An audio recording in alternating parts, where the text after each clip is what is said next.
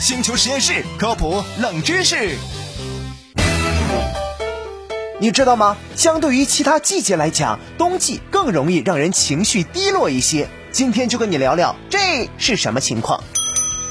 有人感觉一到冬天，我这个小心情啊就有点不好，它蹦不起来呀。其实这跟季节是有关的，而且到了冬天，我们生活所在地纬度越高，情绪波动也就越明显。在北美，有百分之十左右的人会在冬季出现情绪失调的情况，但是在暖和的地方，可能只有百分之一到百分之二的人有类似的状况。究其原因，是因为冬天来啦，阳光少，人体缺乏维生素 D 所导致的。这个时候就更容易出现抑郁的情绪。我心情不好，咋了？太冷了。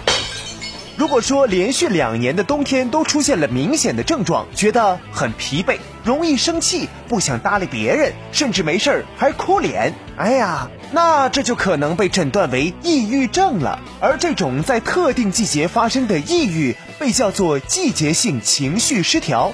所以建议在冬天要自己主动调节一下，比如说出门晒太阳、运动运动、翻俩跟头。再多吃点好吃的，来刺激多巴胺的分泌。哎呀，早说嘛！今天晚上火锅涮羊腿。